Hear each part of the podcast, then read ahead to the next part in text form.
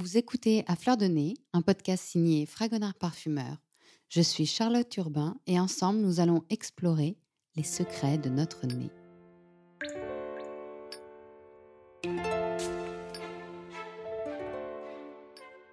Sous les feux de l'actualité depuis cet été, avec une exposition au Musée des Arts décoratifs à Paris, Elsa Schiaparelli, italienne de naissance et parisienne d'adoption, fut une figure haute en couleur des années folles. Longtemps oubliée du grand public, elle a pourtant légué un empire de créations extraordinaires qui ont inspiré et continuent d'inspirer couturiers et directeurs artistiques.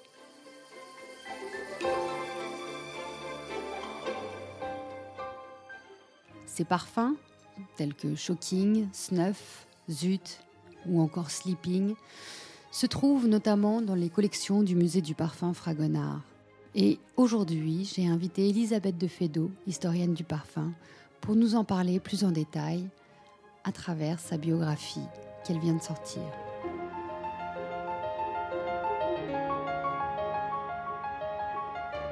Bonjour Elisabeth. Bonjour Charlotte. Alors vous me faites le plaisir aujourd'hui de me présenter le dernier ouvrage que vous venez de faire paraître là, qui s'appelle Elsa Schiaparelli, l'extravagante. Alors, si je ne me trompe pas, il est paru là tout récemment, en mhm. septembre, euh, chez Flammarion. Et ma première question, c'était pourquoi l'extravagante? Alors pourquoi l'extravagante? Parce que euh, c'est vrai, d'Elsa Schiaparelli, on dit qu'elle est fantaisiste, surréaliste, on, on lui donne beaucoup d'adjectifs à coller à son nom. Et moi, j'étais tombée sur une citation d'elle qui dit que quand les temps sont difficiles, les grandes extravagances arrivent. Et je trouve que ce mot extravagance euh, lui convient très bien. C'est vraiment ce qui va en plus de, ce qui va au-delà de.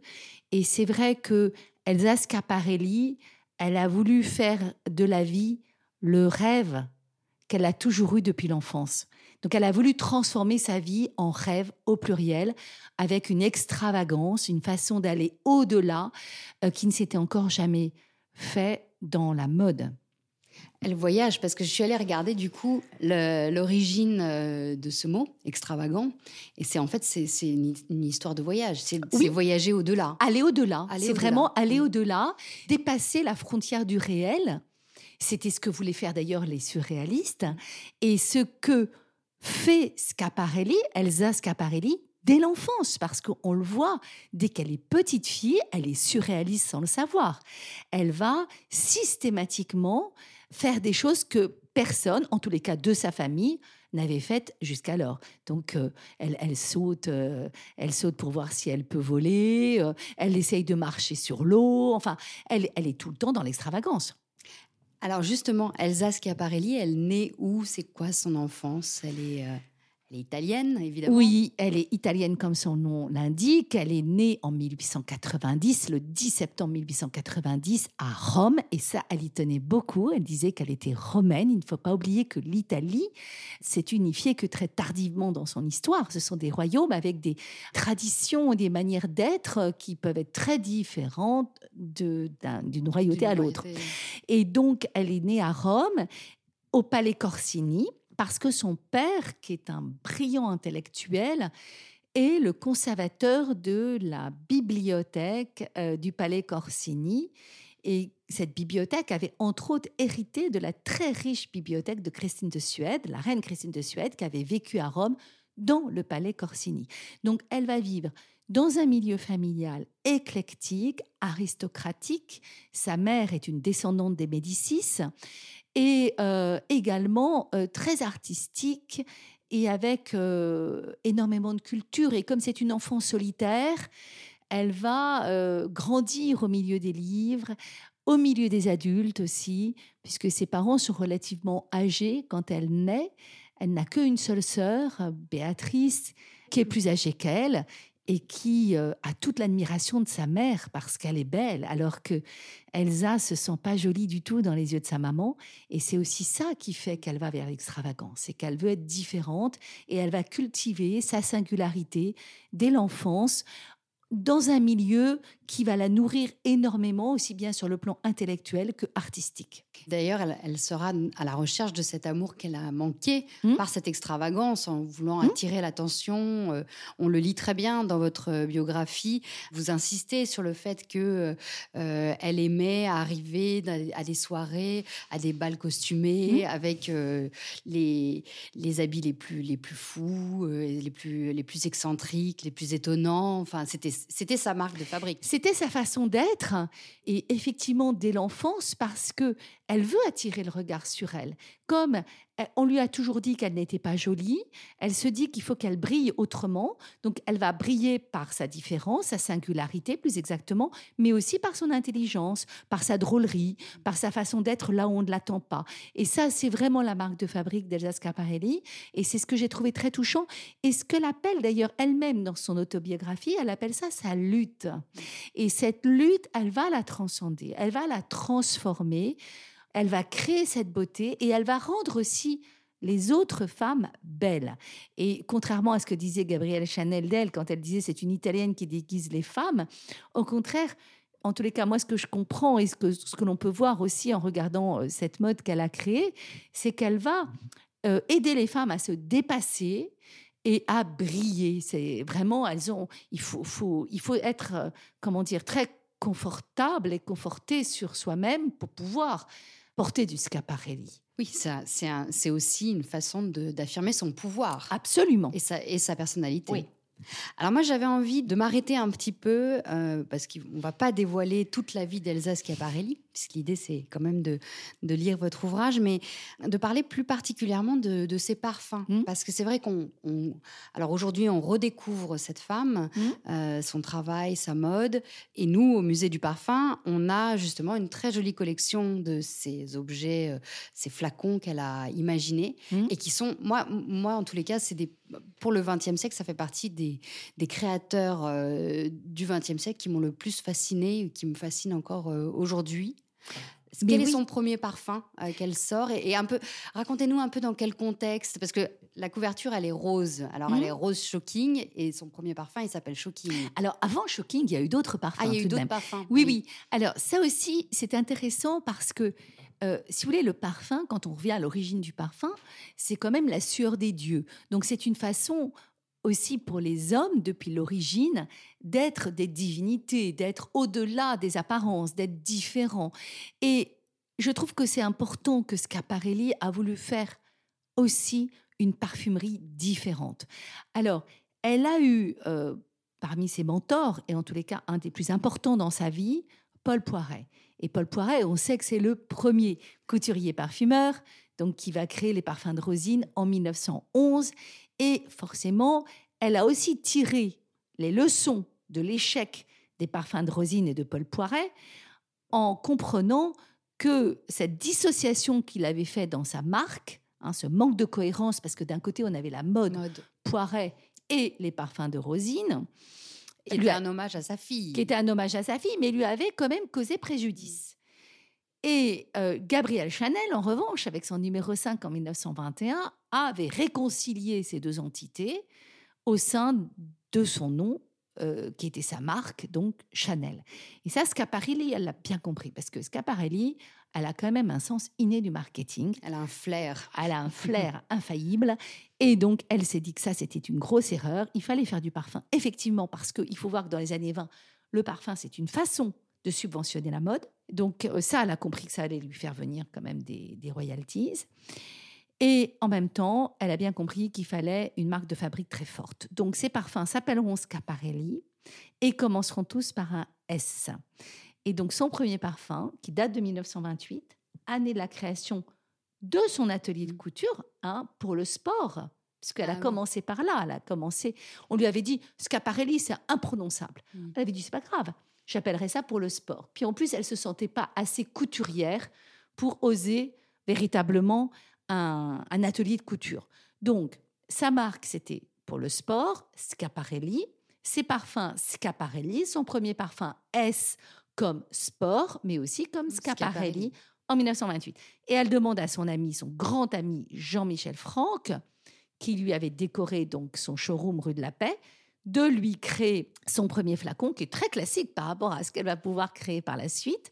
Donc, qui est ce euh, flacon trapèze en verre blanc avec un étui noir et blanc, tout ce qui est plus minimaliste. Alors, il y a eu S, ensuite il y avait euh, Salut hmm. et Succès. Voilà, ah donc c'est premier parfum. Ensuite, effectivement, elle va en créer un certain nombre d'autres. Alors, pas toujours avec un S, on a, on a Gardenia, on a Jalousie, bon, voilà, mais on va dire que l'histoire n'a pas retenu. Et effectivement, son premier véritable parfum, c'est Shocking, en 1937 parce qu'elle va installer à Bois-Colombes une véritable entité parfum avec un directeur général, avec des laboratoires, euh, même si euh, elle fait appel à Roure Bertrand, à Grasse, et c'est Jean-Carl qui va signer le Shocking. Là, ça devient vraiment une affaire très très sérieuse. Et aussi, les parfums euh, Scaparelli seront très présents aux États-Unis parce qu'entre-temps, sa mode s'est aussi beaucoup développée aux États-Unis et donc les parfums vont être euh, très importants et on le verra aussi pendant toute la période de la Seconde Guerre mondiale. Euh, les parfums vont rapporter beaucoup, beaucoup d'argent à Scaparelli et c'est une chose quand même qui a, qui a aussi son sens. Et donc ce sera shocking. Shocking parce que c'est son expression favorite, parce qu'elle a toujours voulu choquer finalement. C'est choquant, tout ce qu'elle faisait était choquant en tous les cas pour les personnes un petit peu, on va dire, dans les clous, et elle ne l'était pas. Et puis ce parfum, elle voulait que ce parfum soit en accord avec le rythme brutal de la vie moderne. Elle voulait offrir un parfum de séduction aux femmes et pas uniquement un parfum de libération comme avait voulu le faire Chanel avec son numéro 5. Hein. N'oubliez pas un parfum de femme à odeur de femme. Là, c'est il y a quand même euh, plus de dix ans qui se sont écoulés. Les femmes ont changé. Les femmes ne sont plus tant dans cette libération. Elles sont à nouveau dans cette idée de séduction. Et elle veut un véritable parfum de séduction pour que les femmes aient envie euh, d'être aimé librement et aussi voluptueusement, sexuellement. Et c'est vrai que quand on sent Shocking, euh, qu'est-ce que ça sent Shocking? bah, C'est quand même un parfum très audacieux, très mielé, euh, très musqué. ça sent le sexe, hein, tout mmh. simplement. Donc c'est un parfum qui est vraiment un parfum fiévreux mmh. et qui est tout à fait dans, dans, dans l'esprit de cette époque-là d'ailleurs. Et pour ça, évidemment, elle va leur offrir un buste de couturière hmm. qui est euh, la forme de Mae West, puisque Mae West était une des clientes de, Scaparelli, et elle avait fait parvenir à Scaparelli un plâtre qui avait été, euh, comme un peu le plâtre de la Vénus de Milo, si vous voulez, qui avait été sculpté sur elle pour qu'elle ait absolument ses formes. Et n'oublions pas quand même que Mae West est une des pin-up des États-Unis, au point que les airbags des aviateurs de l'armée américaine s'appelait les May West pour évoquer cette poitrine voluptueuse que May West avait. Donc c'est juste euh, extrêmement érotique. C'est un flacon qui, contient cette charge érotique qu'avait euh, cette actrice américaine. Et elle va y mettre un ruban de couturière pour rappeler son activité première. Et ce qui est très joli aussi, ce petit bouchon qui est... Euh, comme un vase avec des fleurs de bohème, en cristal de bohème, parce qu'elle se souvient de ce rêve de petite fille où, se sentant pas assez jolie, elle pensait qu'en faisant pousser des graines dans sa tête, elle allait devenir belle aux yeux de, sa, mère et des autres. Donc elle se rappelle de ce rêve de petite fille et c'est très surréaliste ça aussi puisque on va retrouver dans, les peintures de Dali notamment ces femmes dont le visage est en fait un immense bouquet de fleurs. Donc ce, parfum a été euh, un immense succès quand il, il est sorti en 1937 et aux États-Unis, ce sera un succès énorme aussi, puisque à la fin de la guerre, les GI vont chercher Shocking de Scaparelli, place Vendôme.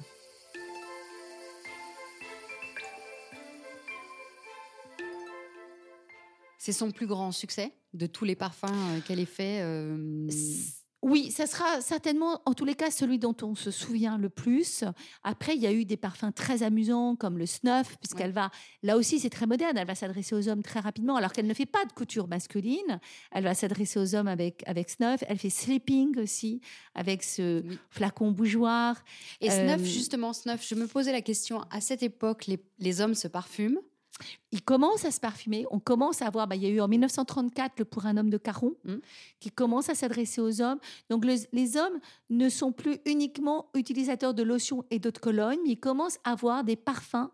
Mais ce qui est très aussi euh, nouveau dans la démarche des Ascaparelli, c'est qu'elle va offrir un homme, aux hommes un parfum de séduction. Ça, ça, sent, ça sent quoi? C'est ces notes, de euh, tabac, de cuir. Et, ça serait quand même formidable qu'on puisse remonter tous ces parfums parce qu'on a envie de les sentir. On en a des descriptifs, mais on a envie de les sentir. Sous les mêmes, le, Scaparelli, le Shocking. Alors, le Shocking, on peut le sentir à l'Osmothèque, à Versailles. Mm. Mais euh, on n'en a que des descriptifs. Donc, on ne peut que l'imaginer. Et ce qui est très joli aussi avec le Shocking de Scaparelli, il y a une anecdote que Jane Birkin a racontée il n'y a pas très longtemps.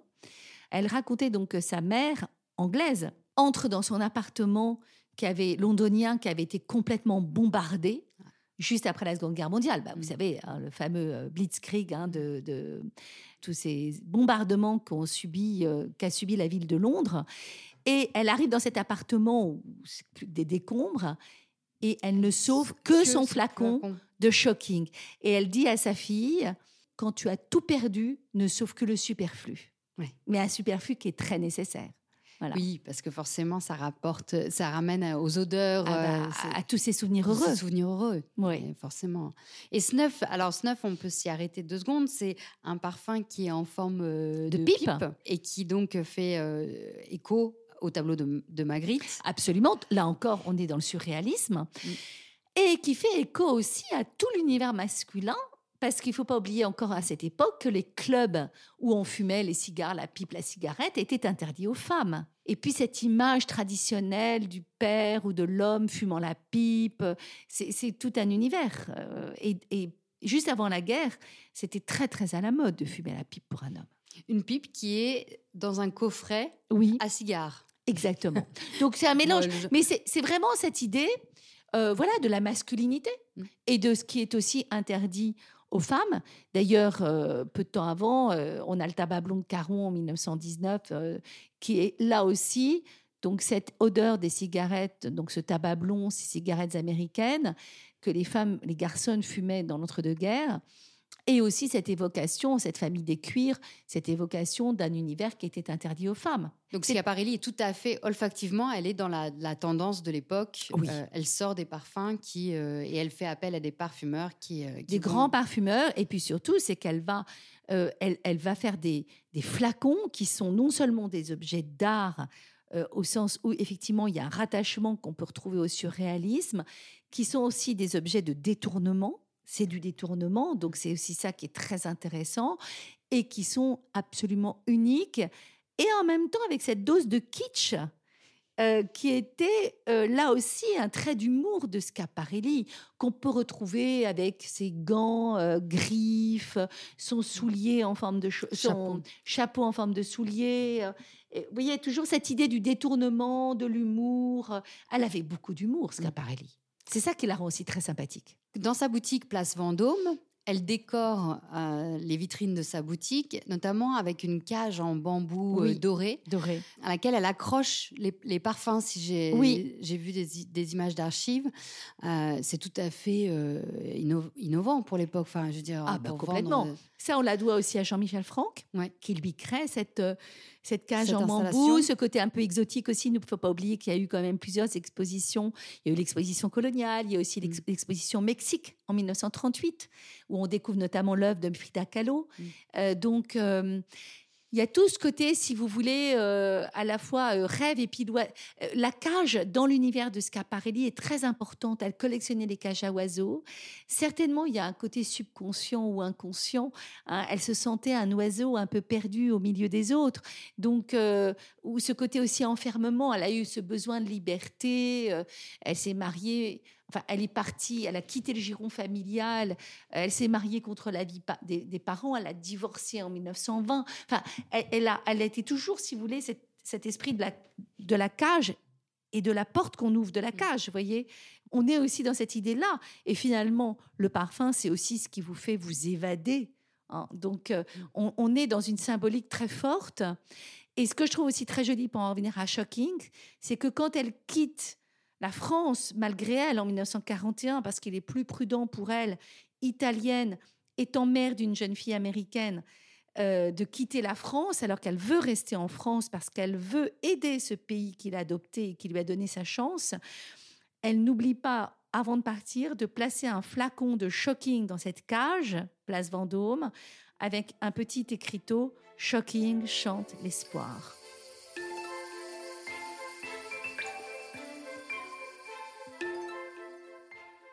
Ce qui va être très impressionnant chez elle, c'est, enfin, cette, en tous les cas, cette innovation, c'est, son travail avec les artistes. Ça, c'est très nouveau. Elle fait un va-et-vient. Je dirais même qu'elle n'est, elle n'est pas couturière, elle est directrice artistique, en fait, avant l'heure. Absolument, elle est plus que couturière. D'ailleurs, elle n'est pas, couturière. Elle ne sait pas coudre du tout. Elle ne sait même pas dessiner. En fait, elle ne sait pas dessiner mieux que quelqu'un d'autre, quoi. Mm. Et mais euh, surtout, ce qui est très nouveau et différent si on veut comparer par exemple avec une Gabrielle Chanel, qui elle aussi est l'amie de Cocteau, de Salvatore Dali, etc., de tout. Parce que la Café Society, c'est une petite société, c'est un petit monde, si vous voulez, de gens qui se côtoient, qui sont amis avant d'être concurrents quand même, même si quand même Chanel et, Scaparelli sont, sont, sont rivales, entre guillemets. Ce qui est très nouveau, c'est que avec Scaparelli, elle va intégrer la création dans sa mode. C'est-à-dire qu'elle va vraiment être esprit contre esprit en créant avec un Dali, par exemple, la robe Omar, cette mm. robe Omar de 1937, euh, le Omar qui existe dans l'univers de Dali. Dali lui propose de faire ce dessin de Omar posé entre les cuisses. Quand on connaît la charge érotique du, du Omar dans l'œuvre de Dali, le poser à ce niveau-là, c'est quand même extrêmement shocking. Pareil avec le, chapeau chaussure et beaucoup d'autres choses. Quand Cocteau lui dessine une veste également, ou cette fameuse cape Phébus, absolument sublime. Donc on est, on sait plus si ce sont des tableaux ou des robes. Et d'ailleurs, les femmes de la Café Society collectionnent les robes euh, Scaparelli. Ce sont plus que des vêtements, ce sont des véritables œuvres d'art. Justement, pour en revenir à ces flacons euh, tout à fait étonnants, il y a un autre flacon qui est euh, le flacon des jambes de Mistinguett. Ah bah oui. Est-ce que vous pouvez nous en parler? Zut, qui justement, lui, ne commence pas par un S. Non, Zut, mais qui était aussi une, expression que Scaparelli aimait beaucoup qu'elle utilisait beaucoup, qui est une, expression très années 50 aussi, qui est très de cette époque, très française franchouillarde, voyez. Alors, il y a plusieurs versions. Il y a effectivement la version de Mistinguett laissant tomber, ou du moins dont le jupon tombe au moment d'une représentation, laissant apercevoir ses sublimes jambes, parce que les jambes de Mistinguett étaient quand même assurées pour fort cher, et c'était ce qu'elle avait de plus joli en elle. Et elle aurait dit zut. Et aussi, on raconte que, et moi, c'est cette histoire que j'ai bien aimé euh, raconter dans l'histoire de, Scaparelli, c'est qu'en 47, il y a une bombe dans l'univers de la mode, c'est le New Look de Christian Dior que Scaparelli déteste tout autant que Gabrielle Chanel. Alors là, pour le coup, elles sont toutes les deux d'accord. Parce que, évidemment, mettez-vous à la place de ces femmes. Elles ont combattu pour la liberté des femmes, elles ont combattu pour la différence, pour quelque chose de nouveau, pour une façon de s'exprimer pour les femmes sur la, socialement, si vous voulez, au travers du vêtement. Et Dior crée une mode magnifique, sublime, mais qui est un retour à l'antique qui est un retour au, au, corset, au balconnet. Très classique. Très classique, avec ses, métrages absolument dingues, ses jupons, ses talons aiguilles, bref, toutes ces entraves à la mobilité pour la femme. Et euh, Scaparelli est outré. Enfin, je veux dire, c'est un retour en arrière qu'elle ne peut pas admettre. Donc, il paraît qu'elle aurait dit, et puis zut, hmm. en se disant, après tout, c'est pas grave, on va continuer. Elle va continuer un peu, pas si longtemps que ça, parce qu'elle ferme sa maison de couture en 1953. Mais aussi, il faut savoir qu'en 47, certes, elle ne look, mais elle devient grand-mère. Et elle qui n'a jamais pu s'occuper comme une mère traditionnelle de sa fille Gogo, je dis bien comme une mère traditionnelle parce qu'elle s'en est beaucoup occupée, parce qu'elle a combattu toujours pour lui assurer le meilleur. Et qu'il faut aussi rappeler qu'elle elle a élevé sa fille seule. Seule. Seule, euh, ce qui est quand même pas évident. en plus, une enfant handicapée, parce mm. qu'elle souffrait de poliomyélite. Donc, ça veut dire une enfant qui demandait des soins extrêmement coûteux. Et, et Scaparelli, le, tous les francs qu'elle pouvait gagner partaient d'abord pour euh, soigner Gogo, sa fille. Donc, pour elle, c'était très important, mais elle n'a pas vécu, si vous voulez, ce temps de détente, euh, comme une maman, euh, on va dire entre guillemets, bourgeoise, pouvait vivre avec ses enfants à cette époque-là. Et ça, c'est quelque chose qui a toujours été pour elle très lourd. Elle, le raconte d'ailleurs dans son autobiographie. Et donc, à un moment donné, c'est aussi une prise de conscience qu'elle a envie de vivre parce que Gogo la rend grand-mère. Et ce qu'elle n'a pas pu avoir avec sa fille, elle veut l'avoir avec ses petites filles, puisque Gogo va avoir, enfin, très rapproché, elle va avoir deux filles, donc Marisa, Marisa Berenson, donc l'actrice, et également Berry, Berry Berenson, qui trouvera la mort donc au moment des attentats du 11 septembre. Et elle va s'occuper beaucoup de ses mm. petites filles. Hein. Elle, a vraiment envie de s'en occuper, de passer du temps avec elles. Oui, oui. D'ailleurs, les moments où vous parlez de Marisa, euh, ils sont très touchants quand elle très parle touchant. de sa grand-mère. Absolument. Mm. Et alors, elle, elle, continuera au travers des parfums, puisque euh, un de ses derniers parfums, c'est Si. Mm. Je voulais justement Toujours par le S, voilà, Si, dont le flacon est une bouteille de de Chianti. Donc là encore, voyez, alors pas de référence au surréalisme, mais encore un objet détourné et une référence à son Italie natale et aussi une référence à l'endroit qu'elle préférait dans sa résidence parisienne au 22 rue de Berry, qui était cette cave voûtée qu'elle avait aménagée en trattoria pratiquement, où elle aimait recevoir euh, en bonne franquette, comme on dit euh, en France, euh, ses amis. Et c'est elle qui se mettait au fourneau et c'est elle où elle faisait ces fameuses euh, recettes italiennes qu'elle avait apprises euh, à Rome et, notamment pendant son enfance auprès des cuisinières qui travaillaient pour sa famille. Elle cuisinait pour ses amis et donc euh, pendait, comme dans une trattoria, des bouteilles de Chianti. Voilà. Donc, vous voyez, là, il n'y a pas de surréalisme, mais c'est toujours ce retour à l'enfance et quand même l'idée de l'objet détourné une cave d'ailleurs où elle va enfin où elle va accueillir au moment de la guerre euh, et euh, nourrir les euh, les réfugiés, belges. Oui, tout Parce qu'au tout début, c'était l'offensive, c'est passé en Belgique, donc la drôle de guerre s'est un peu terminée par par euh, l'arrivée, enfin, commencer à se terminer par l'arrivée de tous ces réfugiés belges à Paris. Et donc, euh, euh, Scaparelli va avoir beaucoup, enfin, s'engage dans la Croix-Rouge. Et après, quand elle part aux États-Unis, elle n'aura, puisqu'elle elle arrive aux États-Unis en 41, elle fait un premier aller, elle fait un aller-retour entre 41 et 42 en France pour apporter des médicaments aux enfants français. au nom de la Croix-Rouge et elle n'aura de cesse que de donner des conférences pour récolter des fonds pour aider la haute couture parisienne. Donc elle a vraiment un patriotisme euh, très manifesté, euh, même si elle n'est pas en France, elle résiste à sa manière euh, de New York. Et alors, pour revenir au parfum Si, j'ai lu dans votre, votre ouvrage, je ne savais pas du tout, c'est Juliette Gréco. Oui. Racontez-nous l'histoire. Alors, alors c'est aussi si c'est le, c'est aussi si c'est si. Oui, si c'est la note également. Hein, c'est oui, c'est oui en italien. Exactement. ça veut dire beaucoup de choses. Ça veut dire beaucoup de choses. Exactement.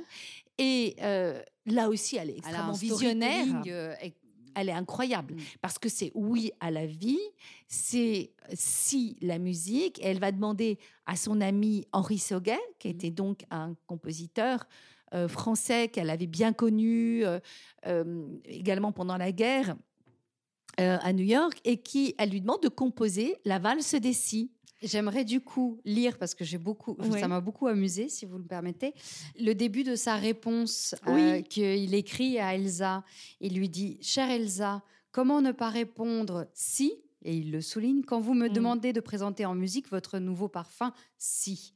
Je me fais sur la note si, c'est la septième de la gamme. Voilà. Nous l'appelons sensible, nous autres musiciens. La voici, elle tourne, tourne, tourne, tourne autour de 100 manières qu'ont les femmes de dire si dans cette valse des si que je vous offre, chère Elsa. C'est absolument incroyable. Alors, Juliette Gréco était une amie également d'Elsa Scaparelli. Donc, elle était cliente Scaparelli et amie d'Elsa. Et elle, elle interprète la valse des si où on entend Juliette Gréco dire le mot si ou la note si sur tous les tons pendant euh, quelques minutes. Si, si, si, si, si, si, si. Tout d'un coup, le parfum se fait musique. Cette richesse extraordinaire que euh, Schiaparelli a apportée a été une source, et l'est toujours d'ailleurs, je crois bien, une source d'inspiration folle pour de nombreux designers. Évidemment, son euh, flacon shocking hmm. qu'on retrouvera plus tard euh, chez Jean-Paul Gaultier, ses pulls, ses sweaters chez Nina Ricci. Oui, ou Sonia Riquel. Sonia Riquel, pardon, pas Nina Ricci, Sonia Riquel, évidemment. Comment on peut expliquer qu'elle soit tombée dans l'oubli le, du moins pour le grand public. Mais parce que la maison a fermé, tout simplement. En 1953, elle ferme sa maison. C'est une artiste. Donc elle ne pense pas à la succession, à vendre son affaire. Enfin, et donc il n'y a que les parfums qui continuent puisque les parfums continuent. Les parfums continuent, tout à fait. Sous, sous euh, elle, a une équipe euh, qui est très indépendante quand même d'elle, même si évidemment elle est, elle est, toujours impliquée dans la création des parfums. Euh, c'est une entité qui est séparée et elle n'a pas de successeur. Il faut pas oublier qu'elle a, elle a formé Cardin, mais surtout Givenchy, mmh. qui la quitte en 52. Elle s'en remettra pas de, le voir partir, elle qui l'a formé, qui lui avait apporté, euh, il lui apporte ce vent de fraîcheur, de jeunesse dont elle a besoin parce que quand elle réouvre sa, sa maison en 45, elle est fatiguée déjà, elle a l'impression qu'elle ne rencontre plus son public qu'elle ne comprend plus son époque. Elle est un peu dépassée. La guerre aura été un moment très douloureux. La guerre aura été un moment douloureux quand elle redécouvre Paris. Il faut pas oublier ça. On s'imagine que hop, la guerre est finie et que tout redémarre, mais pas du tout. Euh, il faut il faut lire au contraire les chroniques, notamment de chroniqueurs de mode américains qui euh, visitent Paris en, en 45, 46, 47. On grelotte dans Paris. Il n'y a pas de chauffage les gens ont froid, il y a des pénuries. Donc comment voulez-vous créer des collections de couture quand tout manque? Il n'y a plus rien. Alors, euh, Scaparelli avait gardé un stock de tissus d'avant-guerre important dans son grenier, et c'est ça que va découvrir Givenchy. Et c'est ainsi qu'il va créer pour Scaparelli ce qu'on appelle les séparables, donc euh, des corsages et des jupes. Et donc, euh, la femme pouvait se recréer comme ça des, tenues. Assemblées. Euh. Assemblées comme elle le voulait. Et ça, ça va redynamiser la maison Scaparelli. Donc, à nouveau, les choses vont mieux.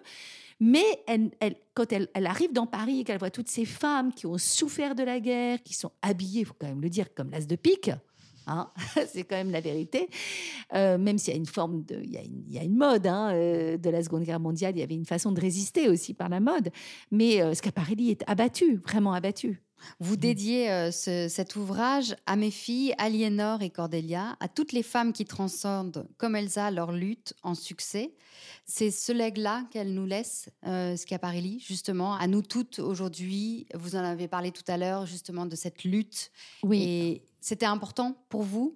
Oui, parce que c'est vrai, il y a un leg artistique qui est indéniable qu'on a évoqué ensemble et qu'on peut, peut, absolument admirer en visitant l'exposition donc euh, au musée des arts décoratifs qui se tient jusqu'à la fin janvier 2023. Mm. Ça oui, bien sûr, c'est indéniable. Mais moi, ce qui m'a énormément touchée en travaillant sur les archives de Scaparelli et en lisant son autobiographie, en rencontrant, j'avais rencontré, alors pas pour le besoin du livre, mais avant euh, Marisa Berenson également, moi, ce qui m'a beaucoup touchée, c'est la façon dont cette femme a pu faire de cette blessure narcissique de l'enfance cette faille, cette lutte, comme elle l'appelait, non pas un handicap, mais au contraire une force.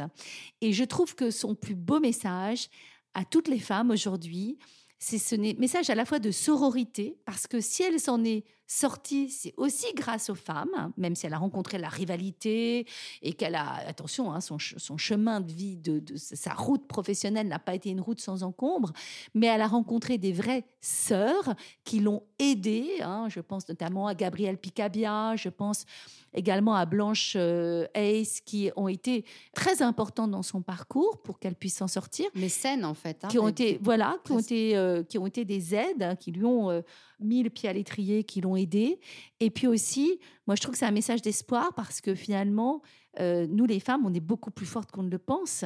Et on est encore plus fortes quand on s'entraide. Si vous deviez retenir une seule chose, justement, dans toute cette partie de recherche euh, pour pouvoir écrire cette, euh, on sent que vous, vous, êtes vraiment très proche d'elle parce que mm. la lecture, elle est, elle est, elle est facile. Enfin, on rentre, euh, on, est dans la vie de Schiaparelli. Qu'est-ce qui vous a le plus touché, marqué lors de vos recherches d'archives pour euh, écrire cette biographie? Beaucoup, beaucoup de choses. J'ai vraiment, euh, j'ai énormément. Mais ce personnage, je l'aimais.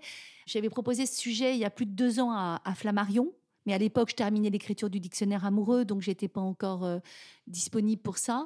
J'ai toujours aimé ce personnage. Alors peut-être c'est une question de prénom aussi, je ne sais pas, mais euh, j'ai toujours trouvé, puis j'ai une arrière-grand-mère italienne, donc il y a peut-être aussi mm. ce côté qui me touchait, mais je trouve que euh, finalement, la création, si vous voulez, l'art, c'est ce qui sauvera toujours le monde. Merci Elisabeth. Donc je vous encourage à lire Elsa Schiaparelli, l'extravagante d'Elisabeth de Fédot, paru chez Flammarion.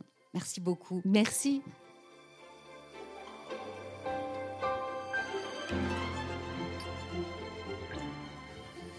Pour aller plus loin, évidemment, je vous conseille la lecture de la biographie d'Elisabeth de Fédot, Elsa Schiaparelli, l'extravagante, qui a été publiée chez Flammarion. Je vous conseille également d'aller visiter, si vous avez la possibilité, l'exposition au Musée des Arts Décoratifs qui est prolongée jusqu'au 22 janvier 2023. Et enfin, le documentaire réalisé par Élise Chassin, très très très bon documentaire, très fourni, de nombreuses archives. On voit Elsa Schiaparelli répondre à des interviews, qui est disponible en replay sur les plateformes de France Télévisions. C'est un documentaire France 5. Je vous remercie mille fois pour votre écoute et vous dis à très très vite.